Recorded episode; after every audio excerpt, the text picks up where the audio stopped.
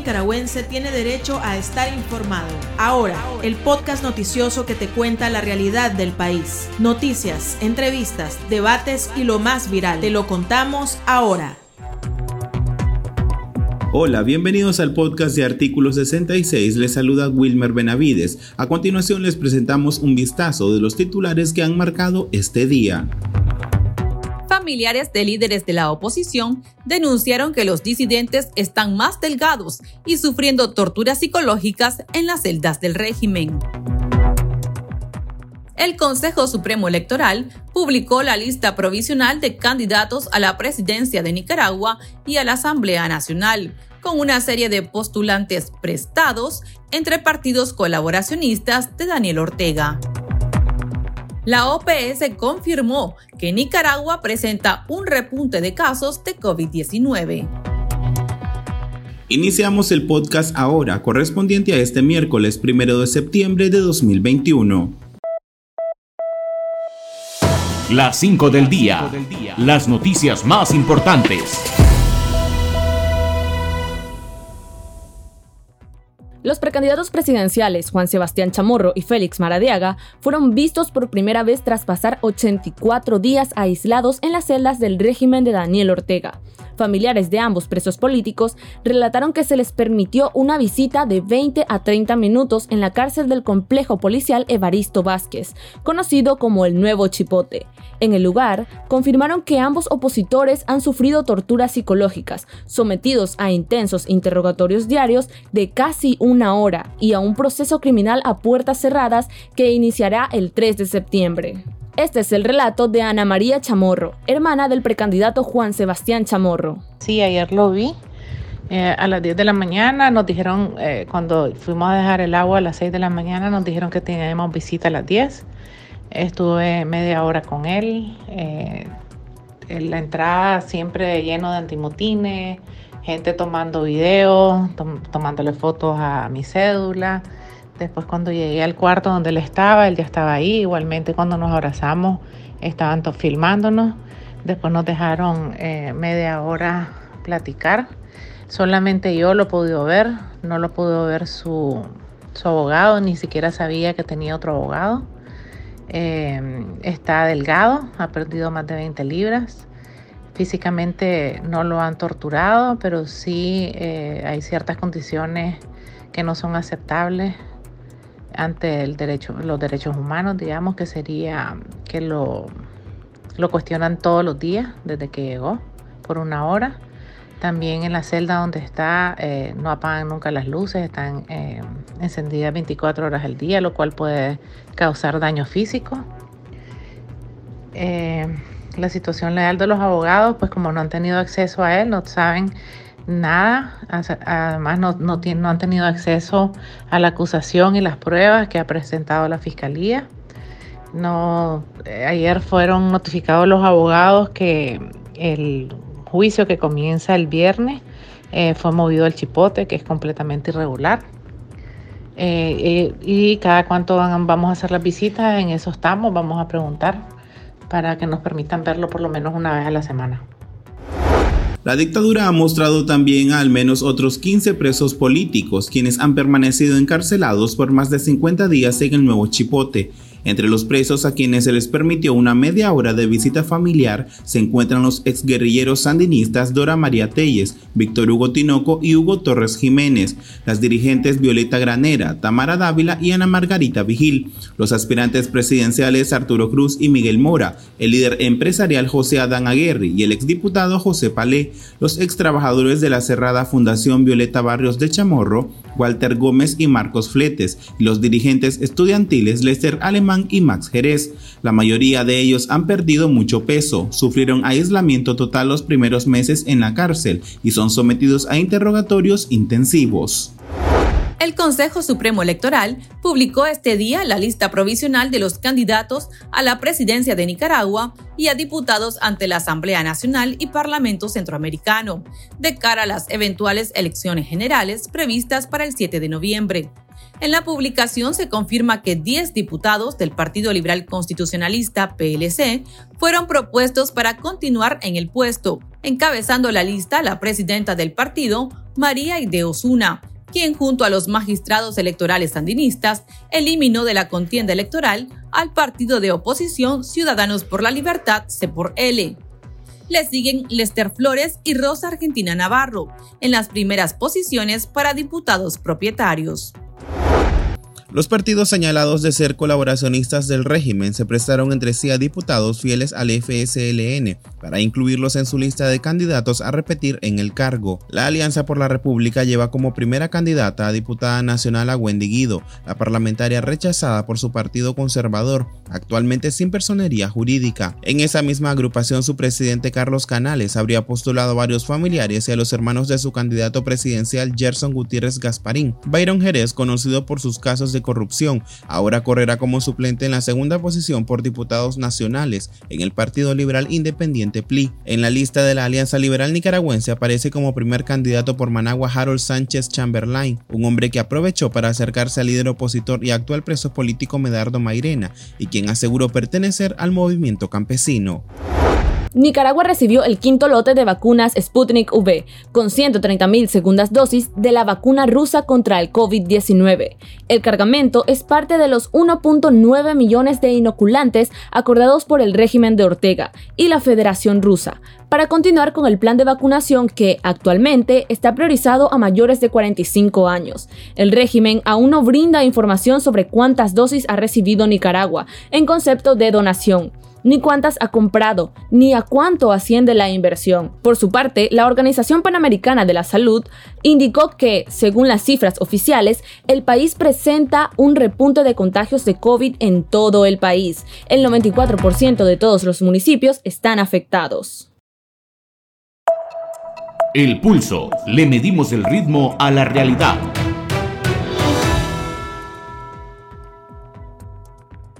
La Comisión Interamericana de Derechos Humanos, CID, otorgó medidas cautelares a los opositores encarcelados María Margarita Vigil, Dora María Telles, Suyen Barahona, Hugo Torres, Víctor Hugo Tinoco, Arturo Cruz y al banquero Luis Rivas Anduray, al considerar que están bajo una situación de gravedad y urgencia de riesgo de daño irreparable a sus derechos en Nicaragua. Los beneficiarios son parte de los presos políticos que lograron ver a sus familiares a partir del martes 31 de agosto, tras pasar más de 60 días aislados, y quienes enfrentan un juicio político por diversos delitos.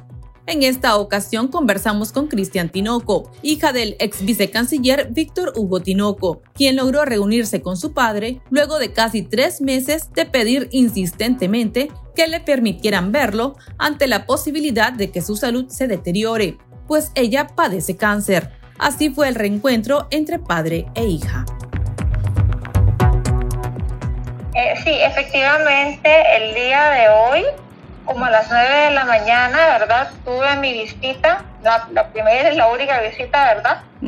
a, mi, a mi padre, eso me lo anunciaron el día de ayer, que tenía visita, me dijeron que iba a ser a las 8 de la mañana, ¿verdad? Y entonces, pues, pues venimos felices, ¿verdad? Al término de la visita. Este, y, bueno, pues cuando yo llegué, es un cuarto, te, llevan los, los, policías, es un cuarto eh, que tiene una mesita y con dos sillas ¿verdad? Cuando yo llegué, lo primero que hice fue abrazar a mi papá, ¿verdad? Porque yo siempre lo dije, yo quiero abrazar a mi papá y decirle que lo amo, que lo adoro. Eso fue lo que hice, abrazar a mi papá y decirle que mucho ánimo, ¿verdad? Y, este, y lo abracé y me paré hasta de puntillitas porque él es bien alto. Y, este, y, y ya después, en ese momento, varios policías nos fotografiaron nos tomaron incluso videos, nos graban con video en ese momento. Eh, entraron como cuatro policías ahí al, cuarto y ya después se retiraron y nos dejaron a solas. Y ya pues a solas pues platicamos.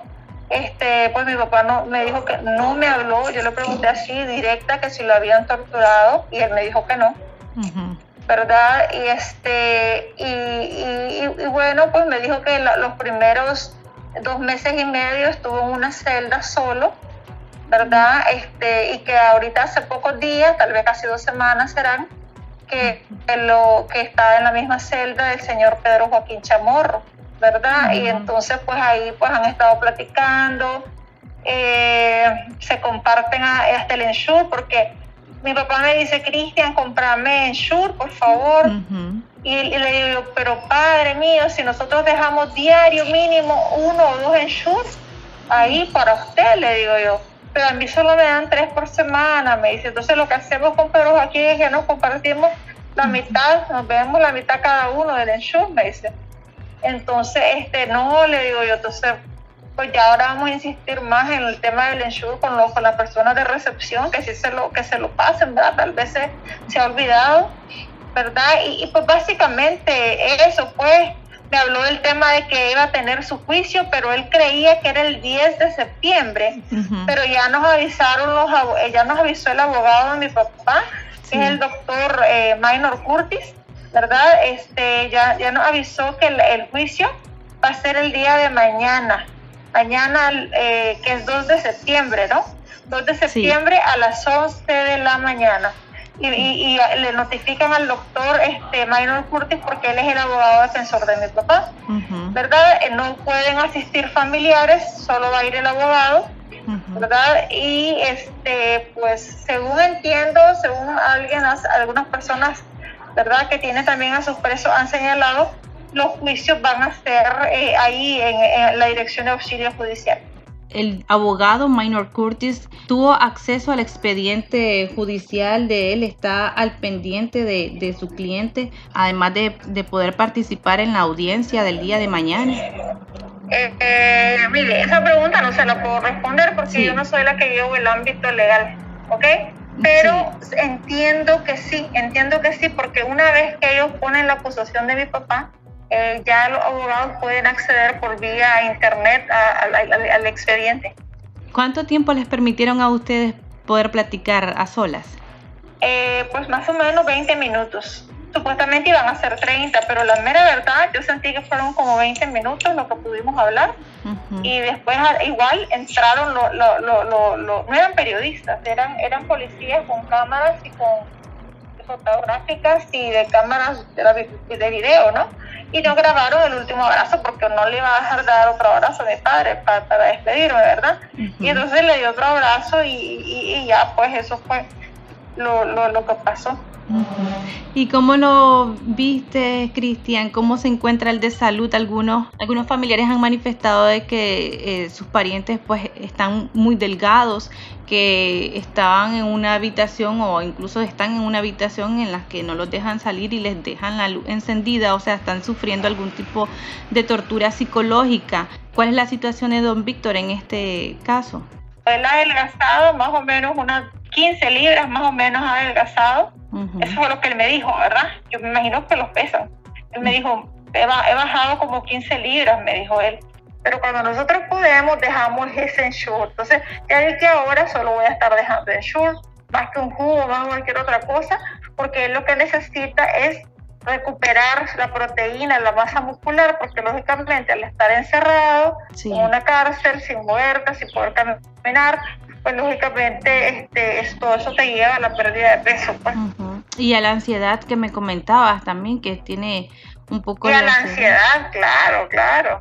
Los problemas que ha tenido ahí en, la, en el chicote ha sido, bueno, su problema de ansiedad que se ha reagudizado, ¿verdad? Ahorita está tomando incluso una dosis más alta de los ansiolíticos. Eh, aparte, por el mismo estrés se le desencadenó un síndrome que él tiene que se llama síndrome de Menier, que precisamente está asociado a estados de estrés que él ha tenido en su vida. Solo lo ha tenido una vez en su vida y esta, o sea, dos veces, ¿verdad?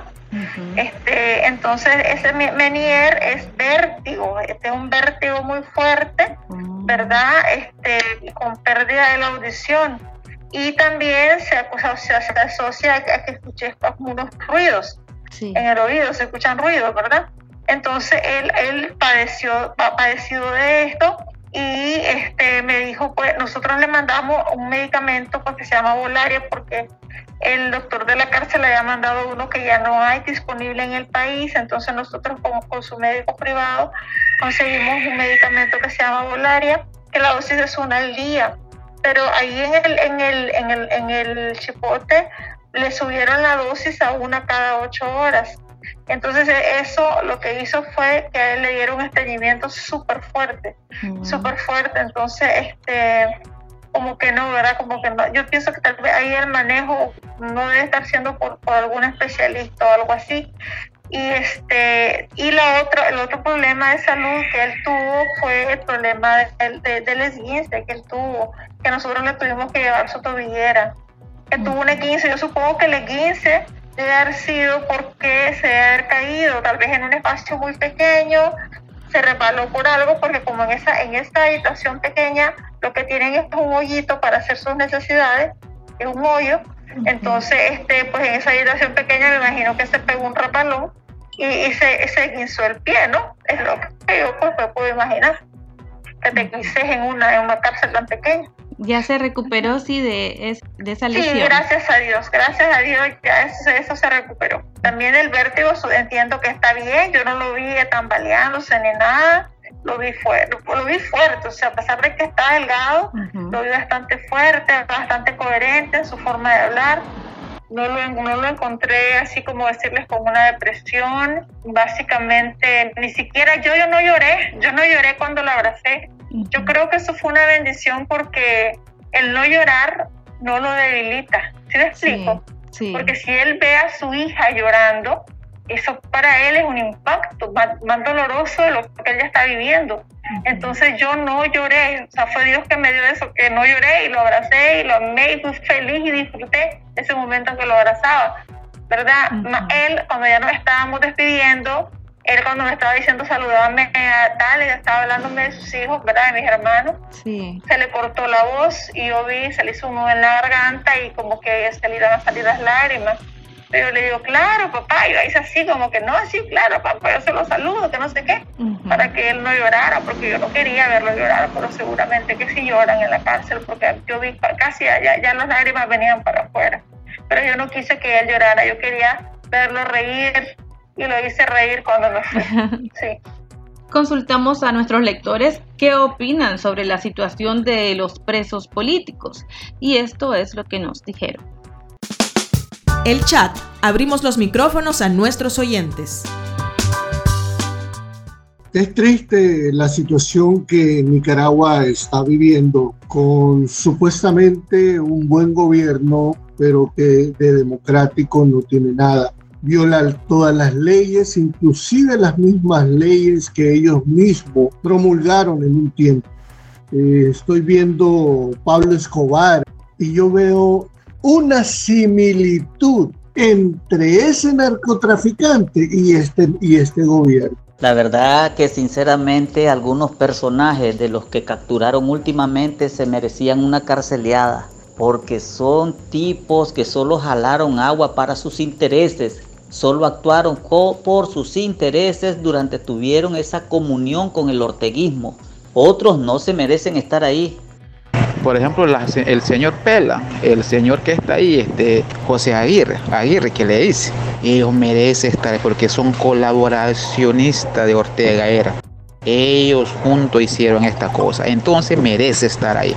Pero hay otras personas que están ahí, por ejemplo los chamorros, Juan Sebastián, Félix Maradiaga. Esa gente no puede estar así. Ellos sí merecen respeto y no puede estar en ese cárcel. Pero lo bueno que han dado una muestra de, de vida, que ellos están vivas, les pedimos fuerza y seguimos demandando la libertad de todos nuestros secuestrados políticos por esta dictadura, que el único delito que se ha hecho es decir lo malo que se ha hecho. La verdad es que lo que está pasando en Nicaragua es terrible.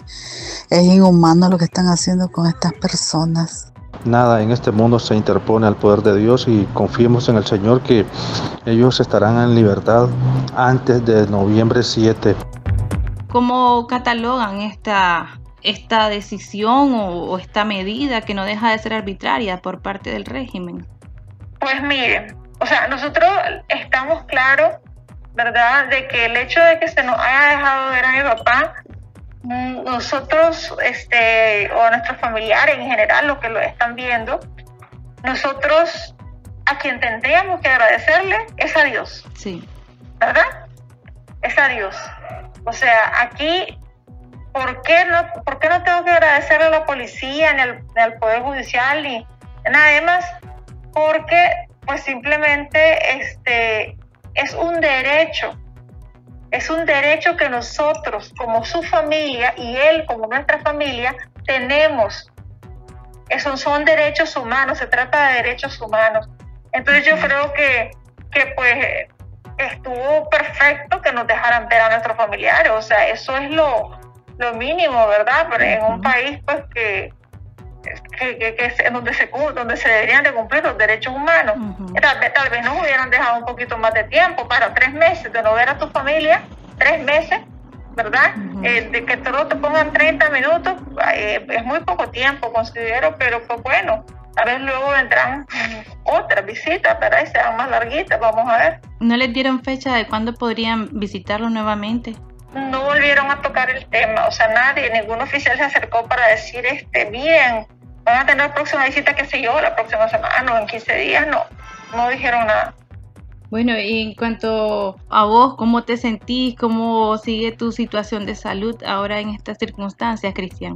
Eh, pues bueno, eh, yo como me siento, me siento feliz, me siento muy agradecida con Dios, ¿verdad? Con, con la Virgen María, también muy agradecida, ¿verdad? Porque esto para mí es, es, un milagro, es un milagro que viene de, la, de, de arriba, es un milagro que viene de arriba ¿verdad? Y entonces yo me siento feliz, esto influye de manera muy positiva en, mi vida, en mi sentir, ¿verdad? Y, este, y bueno, con respecto a mi salud, fíjate que gracias a Dios también he mejorado, he mejorado, gracias a Dios, este, las dos últimas quimioterapias que me han dado me han ayudado al proceso de reducción de líquido en mi abdomen. Entonces, gracias al Señor estoy mejor.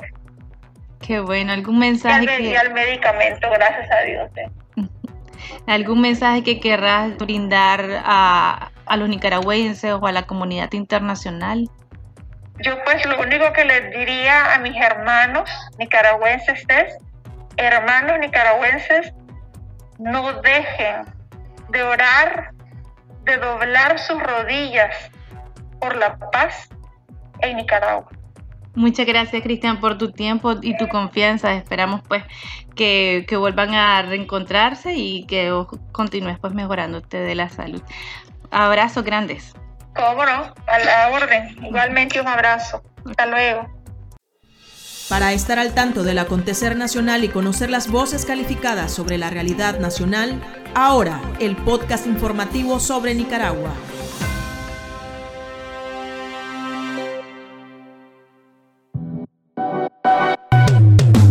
Tendencias, la viralidad de las redes sociales.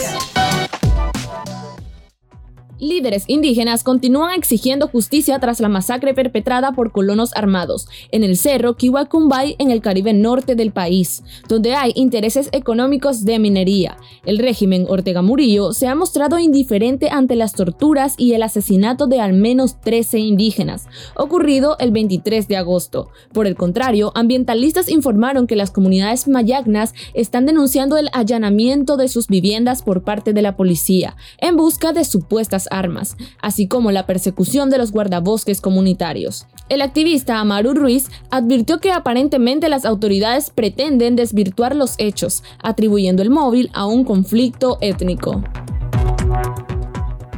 Aquí termina el episodio de ahora de Artículo 66. Continúe informándose a través de nuestro sitio web www.articulo66.com. Síganos en nuestras redes sociales. Nos encuentra en Facebook, Twitter e Instagram. Y suscríbase a nuestro canal en YouTube. Hasta la próxima. La información veraz y de primera mano está ahora. No te perdás el podcast noticioso que te cuenta la realidad del país. Compartí y pasa la voz.